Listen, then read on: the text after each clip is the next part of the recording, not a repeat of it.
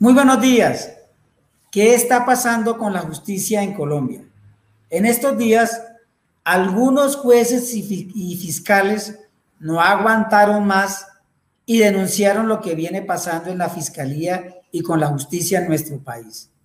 Sobrecarga laboral, poco personal, falta de presupuesto son, entre otros, algunos de los muchos males que hoy vive la rama judicial además de la controversia que se ha generado por la ola de inseguridad y el debate sobre las capturas y la pronta libertad de los infractores en el caso de los delitos menores como son el hurto de celulares, bicicletas, atracos.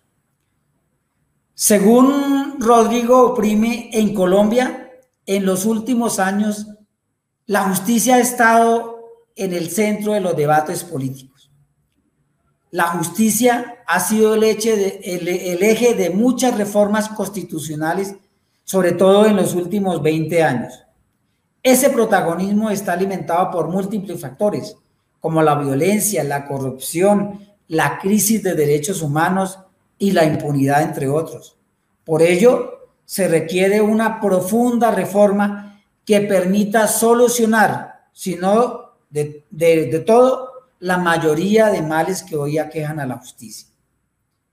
El sindicato que aglutina al sector de la rama judicial ha sido reiterativo en que el gobierno debe aumentar el presupuesto para la justicia, la ampliación de la planta de personal, el mejoramiento de la infraestructura y la inversión tecnológica para que los jueces y fiscales puedan ejercer sus labores con eficiencia y sobre todo con celeridad. Denuncia el sindicato que hay fiscalías que tienen entre 2.000, ojo, y 7.000 procesos en estudio. En Colombia existen 11 jueces por cada 100.000 habitantes, cuando la media en la gran mayoría de los países es de 65. Mientras en Colombia no se le dé la debida importancia a la, a la rama que imparte la justicia, Seguiremos viendo congestión en los despachos y en las fiscalías regionales, alta impunidad, corrupción en las altas cortes y en los funcionarios de la rama, el trámite, el tráfico de influencias y la flexibilidad en las condenas. Desde el gobierno se viene analizando propuestas para reformar el Código Penal y el Código de Policía ante la ola de inseguridad que estamos viviendo el aumento de penas, la penalización por el porte de armas blancas y la judicialización de los delincuentes para que no queden libres tan fácilmente como viene ocurriendo, son algunos de los temas propuestos para reformar.